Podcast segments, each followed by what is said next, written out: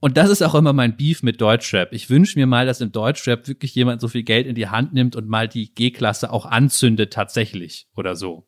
Also, dass ich es leisten kann. So wie Kanye West und Jay-Z sagen können, ein Maybach, was kostet der? 300.000, 500.000. Wir zerschneiden den jetzt einfach mal für unser Video. Die, die, das brauche ich beim Schreiben, diese Art von Haltung. Herzlich willkommen zur neuen Folge Was ist Rap für dich? mit Nico Backspin.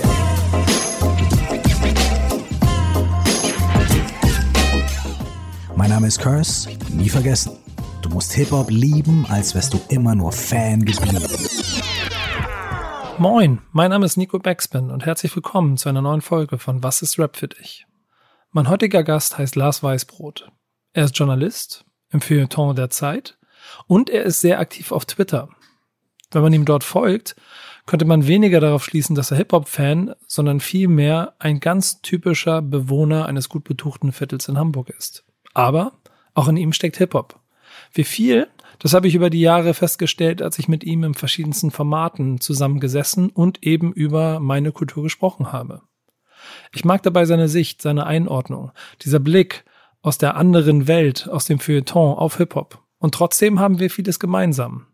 Wie viel Hip-Hop in so einem Feuilleton-Journalisten wirklich steckt und ob die Klischees stimmen, das haben wir besprochen. Viel Spaß bei der neuen Folge von Was ist Rap für dich? Rap ist für mich die größte Jugendkultur der Gegenwart. Sagst du das nicht immer? Das habe ich, glaube ich, von dir geklaut. Und das heißt für mich natürlich erstmal nicht viel, weil ich ja gar nicht mehr jugendlich bin. Ich bin ja jetzt auch schon, oh Gott, 35. Deswegen ist Rap für mich, glaube ich, für mich persönlich eine Kunstform, von der ich tatsächlich etwas lernen kann. Und das, das passiert nicht so oft, dass ich wirklich sagen kann, da geht Kunst vor sich und ich lerne was für mich persönlich, für mein Leben da draus, wenn ich mir das anhöre oder antue. Und bei Rap ist es auf jeden Fall so. Das ist ein großes Lob für die Kultur und, und, und die Musikrichtung daraus, die mich mein ganzes Leben prägt. Das mit der Jugendkultur ist ja so ein Kampf an sich, weil eigentlich ist es das nicht mehr, aber irgendwie auch schon. Aber das wäre jetzt, das würde jetzt den Rahmen hier sprengen, denn es soll um dich gehen.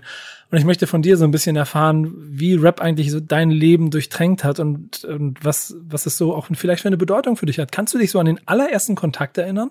Also das allererste Mal Lars und Rap?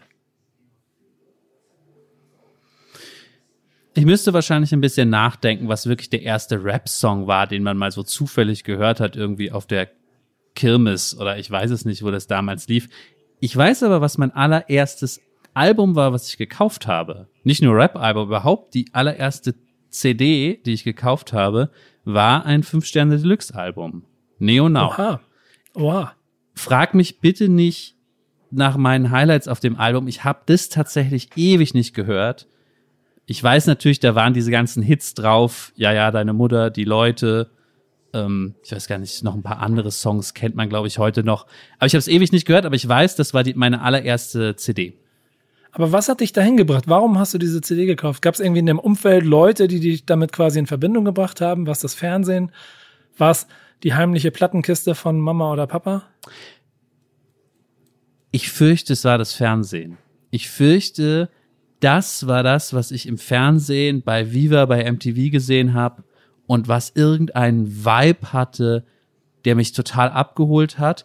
Und das muss ich vielleicht vorweg schieben, bevor wir über Rap reden.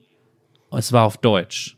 Ich habe mich immer wahnsinnig für deutsche Sprache interessiert, deswegen bin ich vielleicht auch Journalist geworden oder sowas. Und das war Musik auf Deutsch, neben ein paar anderen deutschen Sachen, die es gab. Die war, hatte es ist ein schlimmes Wort, aber die hatte Wortwitz. Es ist ja einfach so, es ist ja was Gutes erstmal, man hat Wortwitz. Es klingt, es klingt jetzt heute immer so nach so 90er Jahre und so sehr, sehr angestaubt. So einem Curse-Track, der irgendwie Wortwitz hatte. Es hatte Wortwitz, das hat mir gefallen.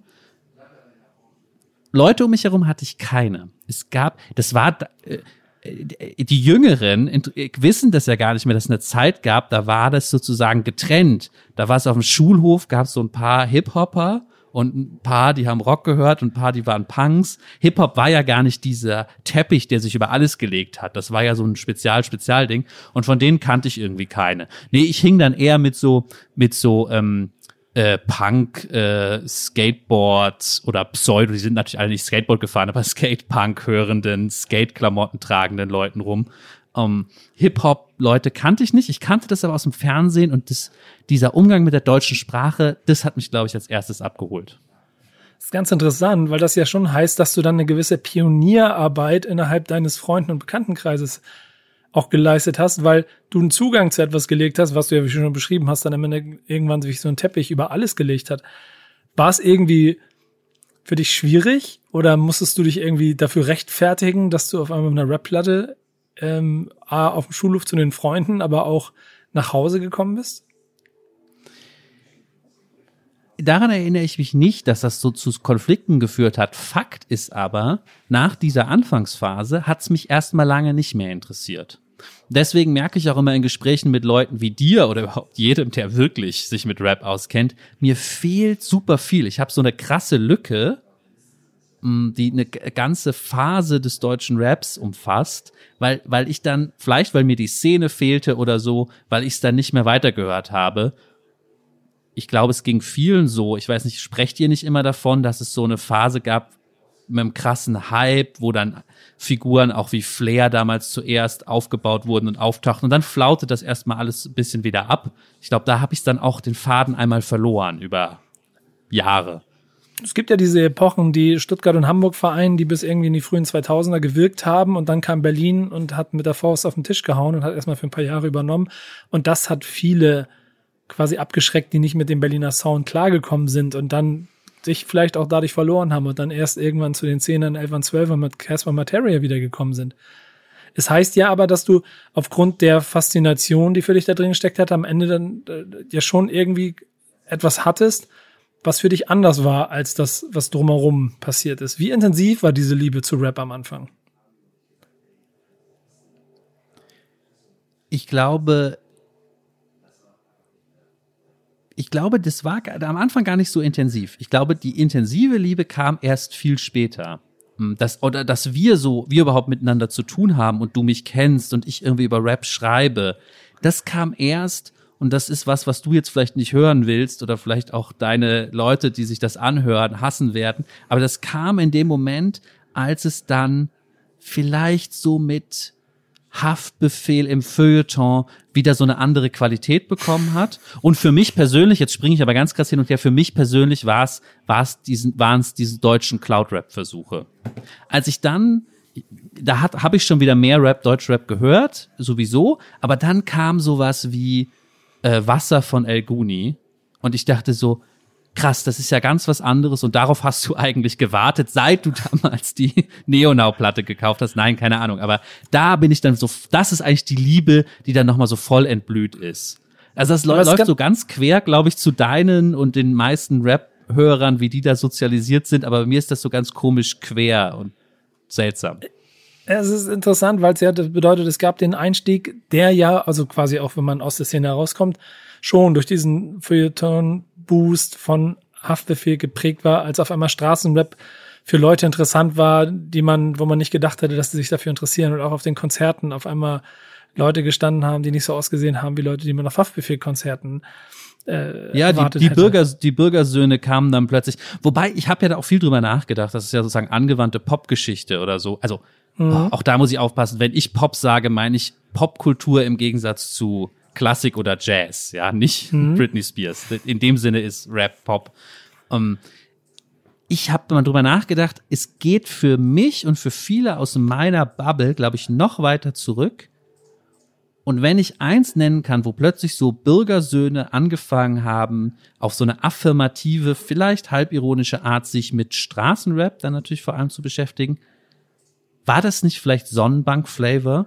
Hat nicht diese eine Song so super viel geöffnet, durch so eine ganz andere Art auch wieder mit Wortwitz und Sprache umzugehen, durch so eine Coolness, aber auch eine Selbstironie, die plötzlich reinkam. Ich glaube, damals haben so ich und meine Studenten, meine scheiß Studentenfreunde, ja, die haben dann irgendwie plötzlich angefangen, über sowas zu reden oder irgendwie Bushido noch mehr zu verfolgen und so.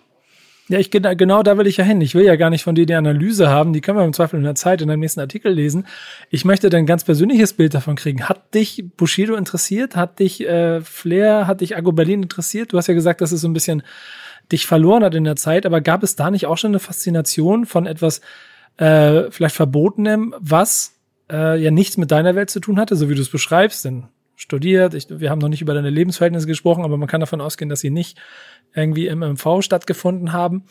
Und damit ja dann auch so einhergehen, dieses Gefühl von, es ist immer ein bisschen unangenehm und peinlich, wenn man, und, und man muss sich dafür rechtfertigen, wenn man Rap hört. Absolut, absolut.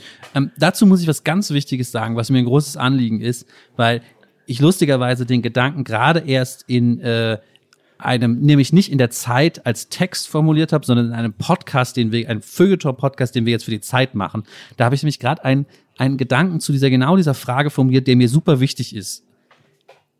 Man, ich musste mich immer dafür rechtfertigen, zu Recht, würde ich sagen. Zu Recht kommen natürlich die Leute heute noch und sagen irgendwie, äh, Lars, äh, hör mal auf mit diesem Gangster-Rap-Zeug, mit diesem Straßenrap-Zeug, irgendwelche Anspielungen und so. Es ist einfach super peinlich. Also erstens sagen, äh, äh sind es natürlich aus politischen Gründen, wird einem das vorgeworfen. Da, darüber haben wir beide ja auch schon viel gesprochen. Ja, das ist sexistisch, es ist antisemitisch, es ist dies und so weiter. Zweitens aber wird mir natürlich, so wie ich aussehe und von meinem Habitus her, zu Recht vorgeworfen, das ist doch peinlich, wie kannst du solche Gangster-Posen verfolgen, so ungangstermäßig wie du bist. Das ist doch, da, äh, es ist doch völlig klar, dass du dich nur an diesem Exotischen irgendwie aufgeilst und dass du nur so von oben herab da reinblickst und das ähm, ausnutzt, äh, die Härte, die du selber nicht zustande bringen kannst. So, das sind so die Standardvorwürfe, die mir, die mir gemacht werden. Zu Recht, nochmal, zu Recht, zu Recht. Und was entgegnest du? Ich habe wirklich viel drüber nachgedacht und bin jetzt auf einen Punkt gekommen, den ich wahnsinnig wichtig finde, nicht nur für mich, aber ich erzähle ihn persönlich. Ich habe nämlich, das sagte ich ja am Anfang, aus vor allem diesem Straßenrap etwas gelernt, etwas herausgezogen, was tatsächlich wichtig für mein Leben ist. Und was ich aber auch nur dort finden konnte. Ich bin zwar nicht irgendwie von der Straße oder so, aber wie formuliere ich das, ohne zu viel über mein Privatleben preiszugeben? Ich habe jetzt auch kein Erbe oder kein Vermögen im, im Rücken, ähm, was mich Nicht? irgendwie mein Leben lang eh durchbringen würde, egal wie ich mich ökonomisch positioniere oder was ich arbeite oder so. Ja? Ach Lars, ich habe das jetzt enttäuscht mich. Ich habe immer gedacht, du bist, bist irgendeinem Hochadel entsprungen und kannst über den Dingen Nein, schweben. nein, im Gegenteil. Ich bin sozusagen Arbeiterkind und habe habe ähm, muss auch sehen, wo ich bleibe. Ja. Aber das ist das Schöne, wenn man dir nämlich auf Twitter folgt, äh, gibt das dem Ganzen noch eine andere Note, wenn du wieder über die Größe von Kinderwagen in Eppendorfer Lokalen twitterst. Ja, das, sind halt die Aufsteiger, ja, die dann besonders reinhauen, die neu reichen. Wenn du mit deinem 2000 Euro Kinderwagen da durch, durchs Viertel fährst. 2000 Euro, ein Rad von meinem Kinderwagen kostet, kostet 2000 Euro. Ja, Nico, aber was, ich muss den Gedanken noch einmal zu Ende führen. Das ist Hip-Hop übrigens, mach. ja, mir ist, mir ist das so wichtig, mir ist das so ein Anliegen. Ich muss auch irgendwie sehen, wo ich ökonomisch bleibe. Und das habe ich aber lange nicht verstanden. Ich habe mir lange einreden lassen, dass es im Leben nicht ums Geld geht, nicht um Vermögen, nicht um solche Sachen. Dass es reicht, sich selber zu verwirklichen, dass es reicht, irgendwelche postmateriellen Werte anzustreben, ja, ähm, Kreativität, all das, das ist alles cool. Ums Geld, da machen wir uns keine Sorgen. Um diese Sachen, das ist alles, ach, das ist doch alles fast ähm, vulgär, ja. Damit wollen wir nichts zu tun haben.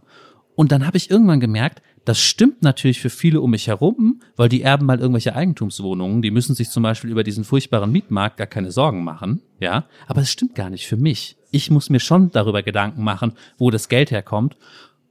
Und das hätte ich erst viel zu spät gemerkt, dass ich da einer Lüge aufgesessen bin, hätte ich nicht Straßenrap gehört, wo es ja um nichts anderes geht, als immer wieder die Message zu wiederholen. Es geht ums Geld, es geht ums Geld, es geht um Materialismus, die ganze Welt besteht nur aus der Frage, wie viel hast du und nichts anderes zählt. Das ist zumindest ein essentieller Bestandteil von Straßen- und Gangsterrap. So.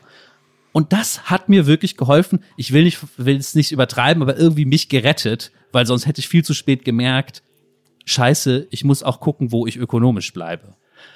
Das finde ich total witzig, wenn man, also wenn man sich mit dir beschäftigt und falls ihr da draußen noch mal ein bisschen Recherchen machen wollt, geht mal auf Twitter, guckt euch mal den Twitter-Account von Lars Weißbrot an, der ist da auf jeden Fall äh, on fleek ähm, und flext, was er kann äh, in diesen 90 Zeichen, wie sie sind.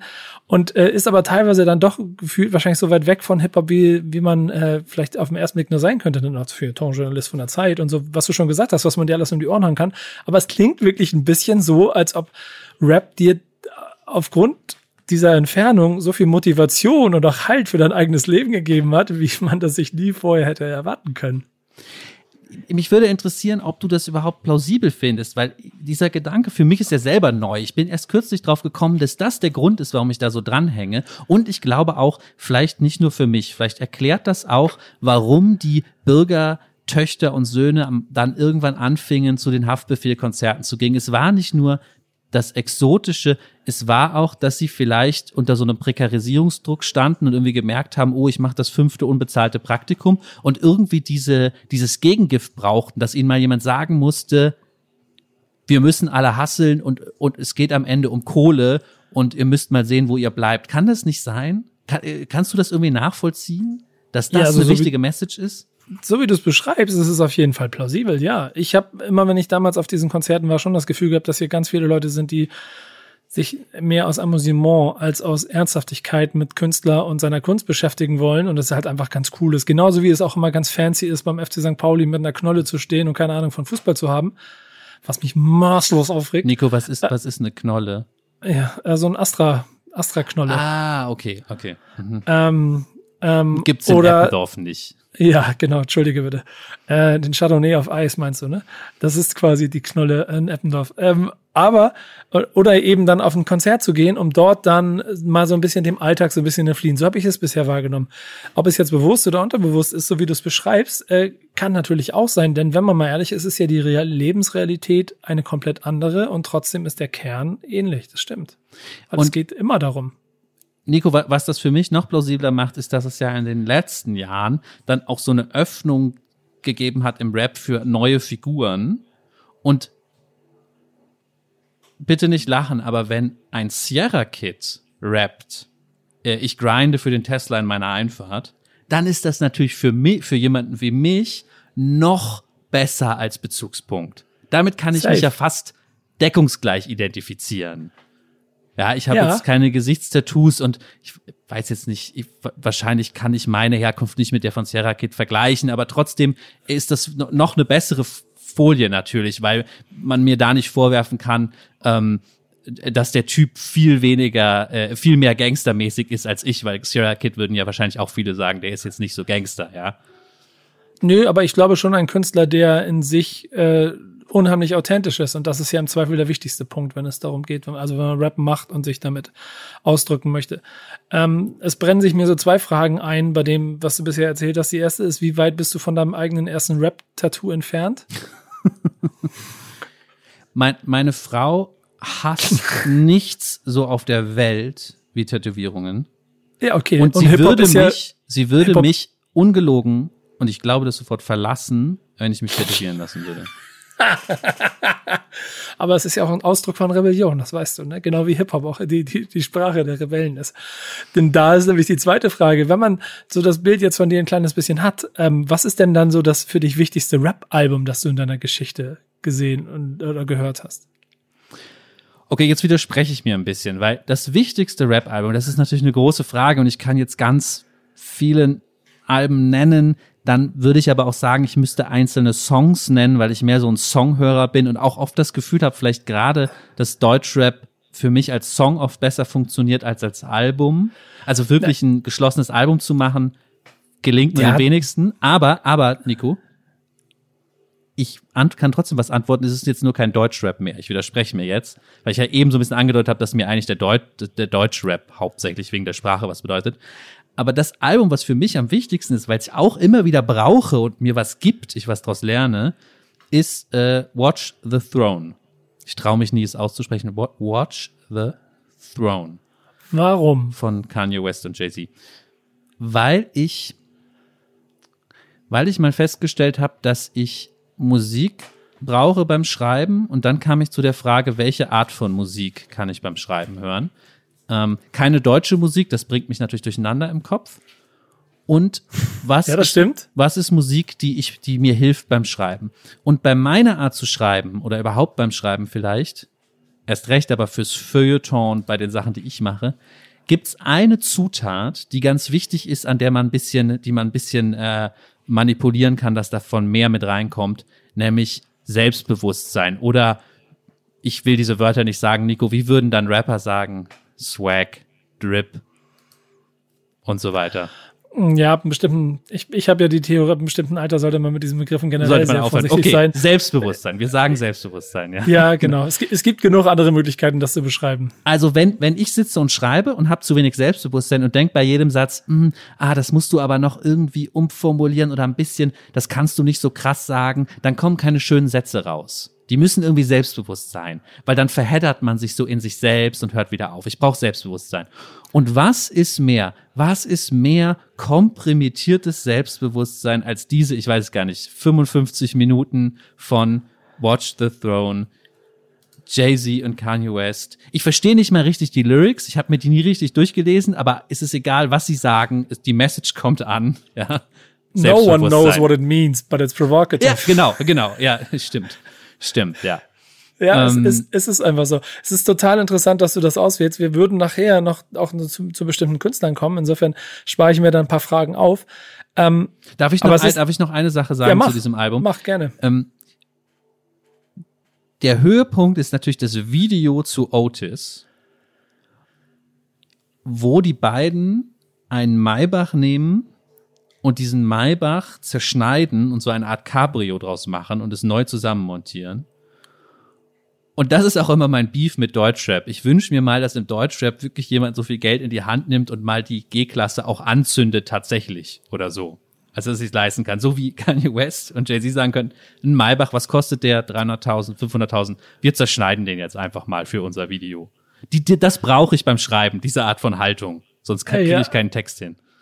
Das wäre dann aber auch wieder eine Brücke, die man zu Haftbefehl schl- schließen kann, weil auch dort es ja um, um Lebensrealitäten geht, die weit von der eigenen entfernt sind und man sie vielleicht auch deshalb braucht, um dieses Energielevel aufzutanken, was die Künstler über ihre Musik transportieren. Denn, weil du das ja gesagt hast, dass das Album so weit weg ist von dem, was du vorher erzählt hast, ich, ich finde, das ist immer gar kein Widerspruch, weil also mir persönlich Rap so viel gegeben hat und ich, es gibt, es gibt Nummern und, und Songs vom Blumentopf, die ich bis heute liebe und die bis heute einfach nur von Kindern aus dem Reihenhaus gemacht sind und ich trotzdem unheimlich gerne mag und ich aber kein Problem damit habe, zeitgleich ein riesengroßer Freund auch mittlerweile von Leuten wie Celo und Abdi zu sein und genau deren Lebensrealitäten, weil ich finde, genau das macht diese Kultur für mich so faszinierend.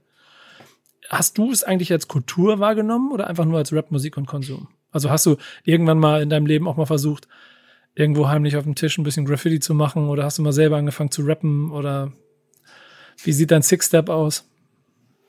Das letzte ist, ist, ist irgendwas B-Boy-mäßiges oder was? Six, six Step? ja, genau. Das Du merkst schon, nee, nee, diese äh, ähm, Elemente, ähm, Oldschool-Idee, die ist bei mir schon nicht mehr richtig angekommen. Ähm, oder, oder es sind, das ist jetzt so der übliche Twitter-Witz, sind halt die neuen Elemente, ja. Ich habe Mhm. dann mal versucht, mich auch für Mode zu interessieren, so in dem Sinne. Aber war, war, hast du, heißt, du hast auch Hip-Hop-Kultur selbst so nie wahrgenommen oder hast du es irgendwann mal nachgeholt und verstanden, dass es mehr ist als einfach nur Rapmusik? Ja, klar, das habe ich natürlich von Leuten wie dir gelernt, aber das hat mich nie berührt, ja. Ich habe tatsächlich, wenn wenn deine Leute sich so ein bisschen mit so Feuilleton Feuilleton Sachen äh, um die Ohren hauen wollen und sich äh, sich damit ab, abgeben wollen, ich habe gerade lustigerweise von äh, Baudrillard einen einen berühmten Text gelesen, Cool Killer mit K, ähm, der sich, ich glaube 78 oder so, äh, beschäftigt mit, Gra- mit, mit, mit Graffiti in, in New York. Um, und das fand ich so interessant, weil ich glaube, zum ersten Mal ging mir mit diesem Text auf, was das für eine radikale ähm, Popkultur neu und, und, und, und, und immens war damals, dass es plötzlich auftauchte. Baudrillard beschreibt das auch so, als sei das sozusagen über Nacht plötzlich die ganze Stadt voller Graffiti gewesen und hat dann mega fancy Feuilleton-Thesen dazu, was das bedeutet im Sinne der entleerten Zeichen und jada, jada, jada. Aber trotzdem diese Macht der Graffiti wurde mir, glaube ich, bei diesem Lesen dieses Textes, dieses Zeitdokuments erstmal klar, das habe ich aber nie so gespürt beim, nee, bei mir, ich habe mich dafür nie so wirklich in der Gegenwart interessiert. Das tut mir leid, da kann ich nicht, nicht mit dienen.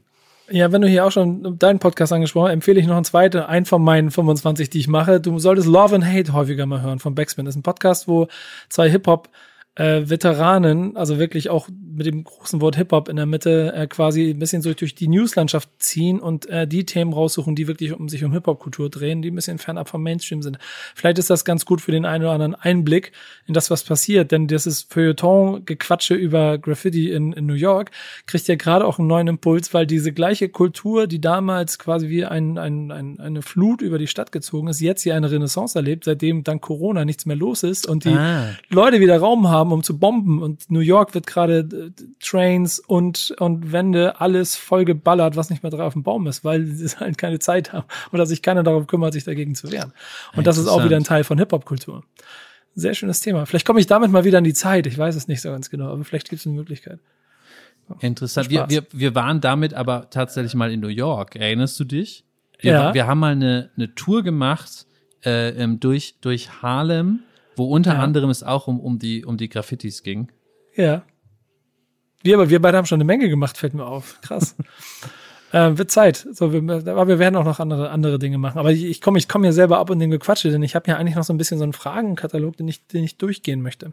Guck mal, du hast ja selber schon beschrieben, dass dich ähm, Hip-Hop zwischendurch mal verloren hat und du dann erst irgendwann in den 2000ern quasi wieder äh, bestimmt auch eine Mischung aus beruflich und Interesse und privater Sicht da wieder ein bisschen in Liebe gefallen bist. Ist es bis heute so?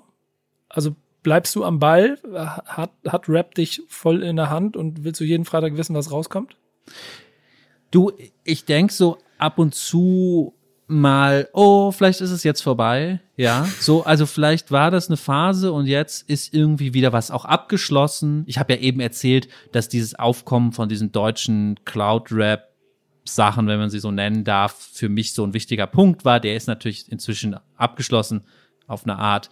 Vielleicht ist damit für mich auch was abgeschlossen, aber dann kommt doch irgendwie immer was Neues, was mich super interessiert. Also irgendwas, irgendwas Neues passiert dann doch alle paar Wochen zumindest irgendein Song. Und ja, ich gucke schon jeden Freitag immer einmal durch, was ist rausgekommen und zumindest drei, vier Videos ähm, muss, muss ich mir dann muss ich mir dann anschauen und irgendwas ist dann doch immer dabei. Also ich meine, äh, äh, Paschanim dieses Jahr wahrscheinlich für euch jetzt schon wieder furchtbar, dass die Feuilleton-Leute jetzt sagen, ja, Paschanim, Paschanim, aber das war natürlich noch mal noch mal ein Blast, ja, Wahnsinns Wahnsinns Song Achte auf das Team im Hintergrund. Kleiner Tipp von mir.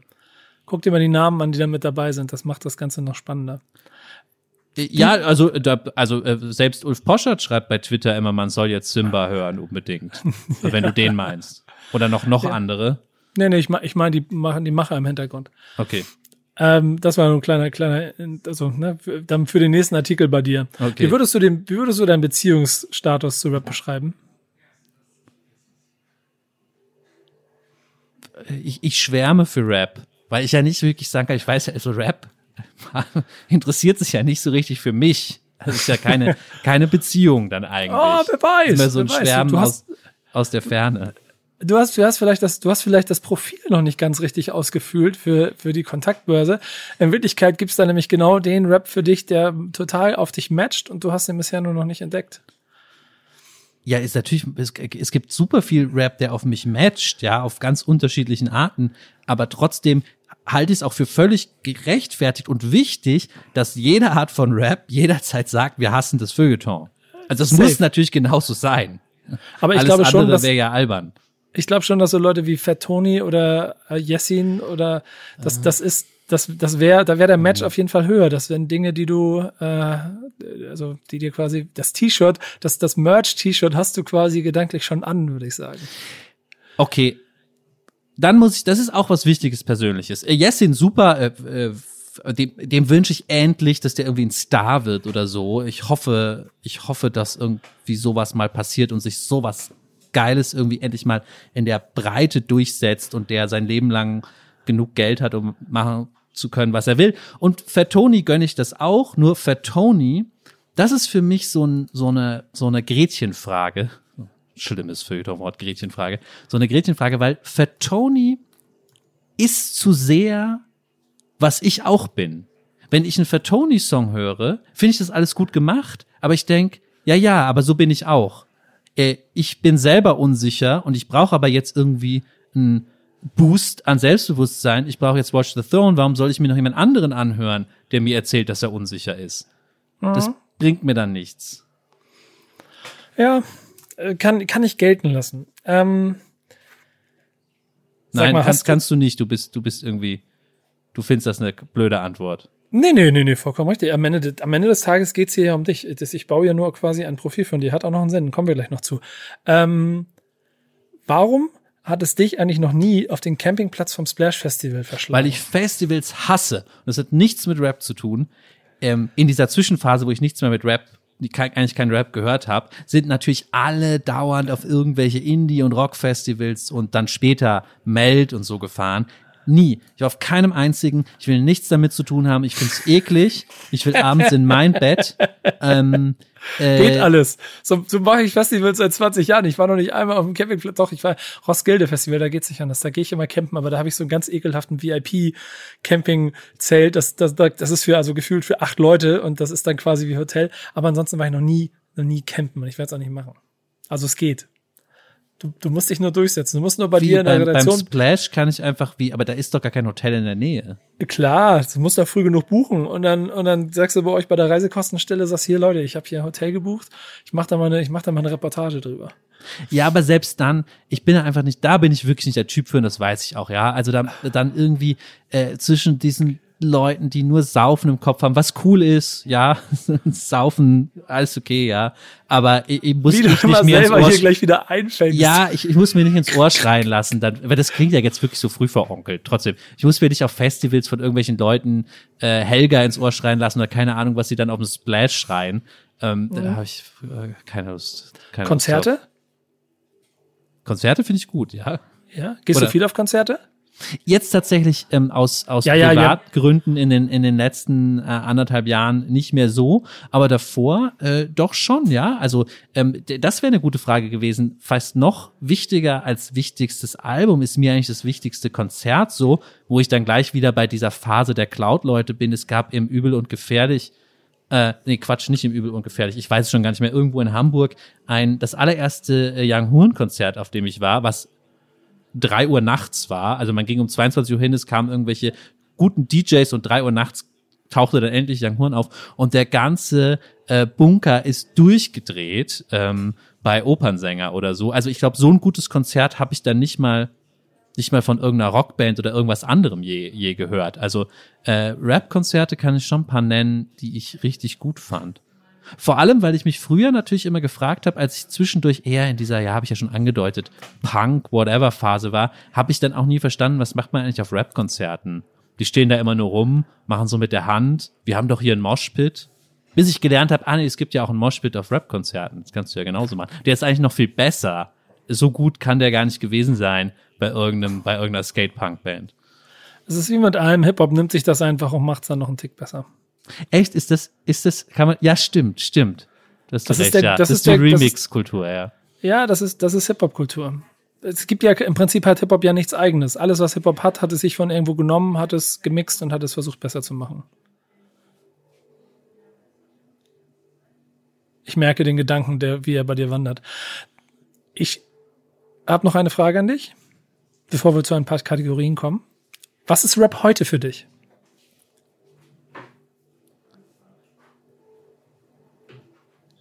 Schon Airwaves.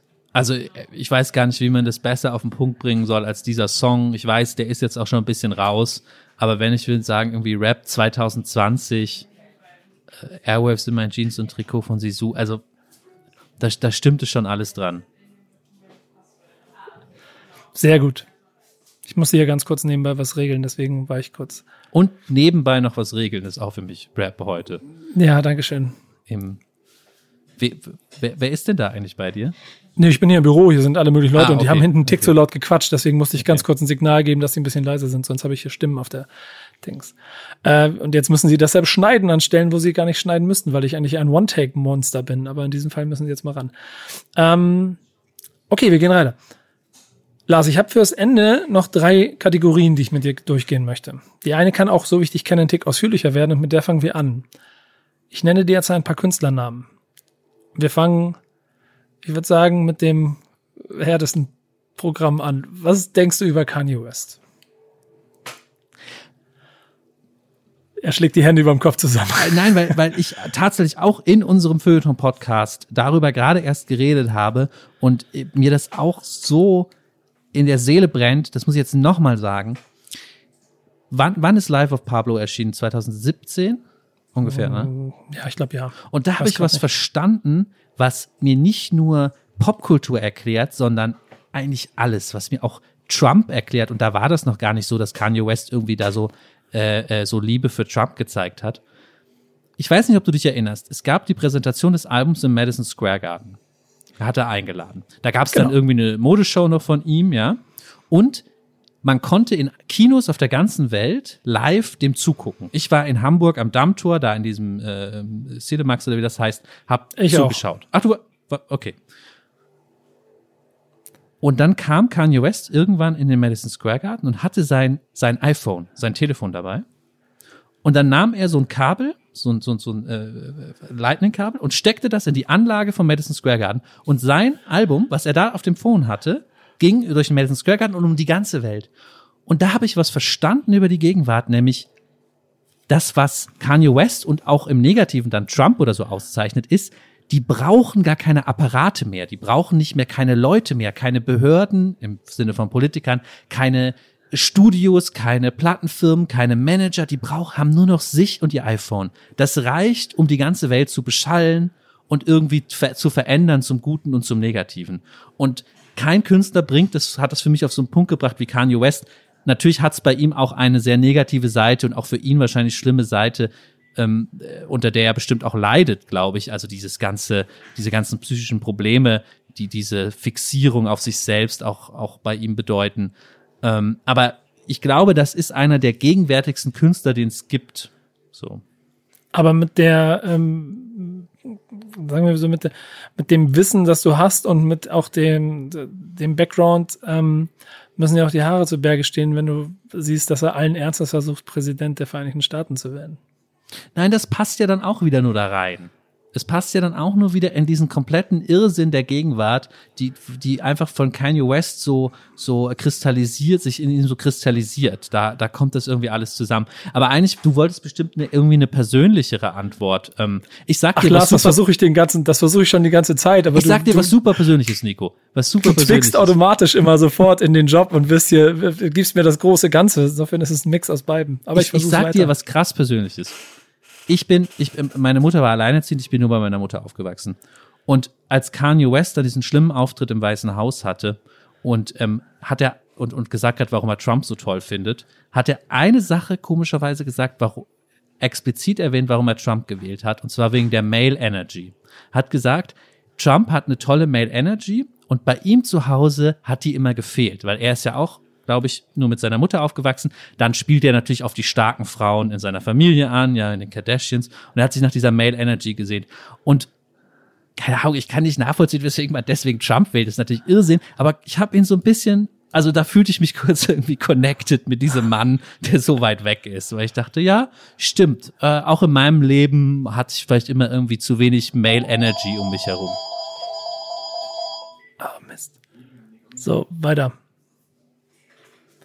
Bin nämlich mitten im Betrieb gerade heute, weil so viele Leute kommen. Ich bin mal gespannt, wie deine Verbindung zu dem zweiten Namen ist. Eigentlich wollte ich dir fünf geben, mal sehen, wie lange wir, wie weit wir kommen. Äh, Bones MC, was denkst du über Bones MC? Da ich ja für tonistische Antworten von dir kriege, können wir auch mit den ganz harten äh, Bandagen heute arbeiten. Ich, ich glaube, ich, ich bin nicht so politisch aktivistisch, aber es ist jetzt auch ein Zeitpunkt und eine Grenze überschritten, wo ich einfach jetzt sagen würde, irgendwie mit Bones, nö, interessiert mich nicht mehr, will ich jetzt auch gerade nichts zu sagen. Lass uns mal über andere Leute reden. Das ist meine Antwort auf, auf Bones MC gerade. Oh, sehr diplomatisch. Ähm, gehen wir zurück in die USA. Was denkst du über Dr. Dre? Ja, das, da bin ich raus, weil das ist die, ich weiß natürlich, wer das ist und warum er wichtig ist, aber das ist sozusagen diese, auch ein Apparat von Hip-Hop-Sozialisation, der mir dann entgangen ist. Durch meine Fixierung auf Deutschrap und auf bestimmte Sachen aus dem deutschen Rap, ähm, kann ich über den echt wenig sagen, außer dass ich weiß, dass er wahnsinnig wichtig ist, weil kluge Leute das sagen. Aber den, den Milliardendeal, erster Hip-Hop-Milliardär und so, das hast du ja auch alles mitbekommen, oder? Also, never thought that Hip-Hop would take it this far? Ah, nee, tatsächlich weiß ich gerade nicht, worauf du anspielst. Ich dachte immer, ich dachte immer, wenn man sozusagen sagt, wer sind die wirklich Reichen, dann ist das Jay-Z ganz vorne mit einem Milliardenvermögen. Ja, ab Dr. Dre, Beats by Dre für eine Milliarde an Apple verkauft. Ah, wegen den Kopfhörern. Ja, genau. Ah, stimmt. Okay. Aber es ist interessant. Ich finde es ganz interessant, dass das auch so da dann auch komplett an dir vorbeigegangen ist, weil ich gedacht habe, auch solche Aufschläge sorgen dafür, dass diese Persönlichkeiten, weil das ist ja der Drang von all diesen Rappern mhm. immer gewesen, den nächsten Schritt zu gehen und woanders wahrgenommen zu werden als nur in ihrer Bubble. Okay, na, vielleicht war das auch irgendwie eine Zeit, wo ich mich für diese Sachen dann eben nicht so interessiert habe. Ich habe da große Lücken, ja, aber ich weiß natürlich, was Beats sind und, und dass Apple das gekauft hat. Jetzt klingelt auch was bei mir, aber sorry, da muss ich passen.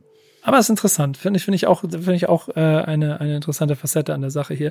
Du hast schon so ein bisschen ein Plädoyer gehalten und ich finde, äh, dass du musst jetzt den Raum kriegen, um das große Plädoyer zu halten. Was denkst du über Haftbefehl? Äh, ich, ich glaube, kein anderer Künstler steht so dafür, Straßenrap in die breite Öffentlichkeit und dann auch ins Feuilleton gebracht zu haben, wo es zumindest halb affirmativ behandelt wurde. Natürlich gab es schon Feuilleton-Artikel über Agro-Berlin, aber das waren ja alles letztlich Grundsatzkritiken an der falschen Ideologie. Und mit Haftbefehl hat sich das geändert. Plötzlich Du würdest sagen, ja, aber es war immer halb ironisch, weiß ich nicht, aber zumindest halb affirmativ immer, dass man gesagt hat, das ist wirklich gut. Und es gab auch viele Texte, die einfach ganz klar unironisch gesagt haben, diese Art mit Sprache umzugehen, ist der schiere Wahnsinn. Das ist besser als alles, was man in deutscher Gegenwartsliteratur sonst lesen kann und so weiter und so fort. Und ich frage mich, ich habe jetzt mit dem bei dem neuen Album mich so ein bisschen gefragt, vielleicht ist damit auch wieder eine Geschichte zu Ende gegangen. Vielleicht diese beiden Alben ähm, vielleicht beschließen die so einen Zirkel, wo es so eine, so eine bisschen eine Vermählung von Feuilleton und Rap gab, die sich jetzt schon wieder auflöst. Ich weiß es nicht. Das könnte ich mir gut vorstellen. Ich bin gespannt, ne? Ich, ich sitze immer in meinem Hip-Hop-Kosmos und gucke mir zu, wie die anderen Leute das da machen und äh, bin manchmal sehr erfreut darüber, wie weit äh, Hip-Hop da verstanden ist. Bin auch sehr dankbar oft für Kritik, die geäußert wird, weil sie einen auch mal wieder selbst wachrüttelt, wenn man näher am eigenen Kern sitzt und so. Ähm, aber auch gerade der Umgang mit Haftbefehl ist da sehr, sehr interessant zu beobachten. Das äh, Einzelstück, würde ich sagen. Wie, wie siehst du denn diese von deiner Perspektive aus diese Zukunft zwischen Haftbefehl und Leuten wie mir, sprich Straßenrap und dieser Feuilleton-Welt? geht das wieder auseinander oder wird das noch enger? Ich glaube, es, es braucht äh, dafür noch weitere Künstler, die auch in deiner Wahrnehmung die gleiche poetische Stärke haben, wie sie einem Haftbefehl zugesprochen wird, ähm, von denen ich glaube, dass es sie hier und da gibt, aber die ja natürlich auch eine gewisse Langatmigkeit brauchen. Also sie brauchen insgesamt äh, auch, auch vom simplen äh, Songkatalog mehr als ein Impuls, den du vorhin, keine Ahnung, vielleicht bei so Ergunin angesprochen hast, wie in Paschanim jetzt gerade. Das sind ja alles ein bisschen Impulse, die mm, eine mm. gewisse Wirkung haben. Haftbefehl bleibt länger. Und ich glaube, das braucht noch den einen oder anderen mehr in dieser Form, der das Gefühl davon geben, dass du dich daran abarbeiten kannst, weil du vielleicht auch noch gewisse mystische Abzweigungen noch nicht mitgegangen bist. Hm. Und, und Haftbefehl hat davon noch ein paar. Ich finde, das Album hat auch, und inklusive der Tragik mit dem, mit dem Schuss ins Bein und so, da steckt viel, viel mehr drin, als äh, eine bescheuerte Twitter-Blase sich darüber lustig macht, sondern da steckt sehr, sehr, sehr viel drin. Und solange das vorhanden ist, kann man sich damit auch beschäftigen. Darf ich noch eine Sache ergänzen, weil, weil, weil du jetzt aufgebracht hast, was braucht, was, was sollte oder was wünscht man sich aus dem deutschen Rap noch, was da kommen sollte, vielleicht auch aus meiner Perspektive. Und alles, was ich eben gesagt habe über Materialismus, ja, um die, um die, um das Learning, es geht ums Geld. Ja, ähm, das ist natürlich unvollständig und politisch so lange unproduktiv, wenn nicht sogar kontraproduktiv, solange daraus nicht doch irgendeine linke Lektion gelernt würde, wie sich das Leute wie Steiger oder ein paar andere natürlich seit Jahren wünschen, dass es einmal diesen Punkt gibt, an dem deutscher Rap, ich sage, nehme dieses große Wort jetzt, versteht, es ist richtig, dass es ums Geld geht, aber es ist deswegen folgt nicht automatisch daraus, dass wir alle Einzelkämpfer sind, sondern es gibt auch sowas wie Solidarität oder eine Klassenfrage. Das ist natürlich der Wunsch, den das Feuilleton immer an, an deutschen Rap ranträgt und der bis heute nicht so richtig beantwortet wurde, glaube ich. Es fehlt der deutsche Kendrick Lamar.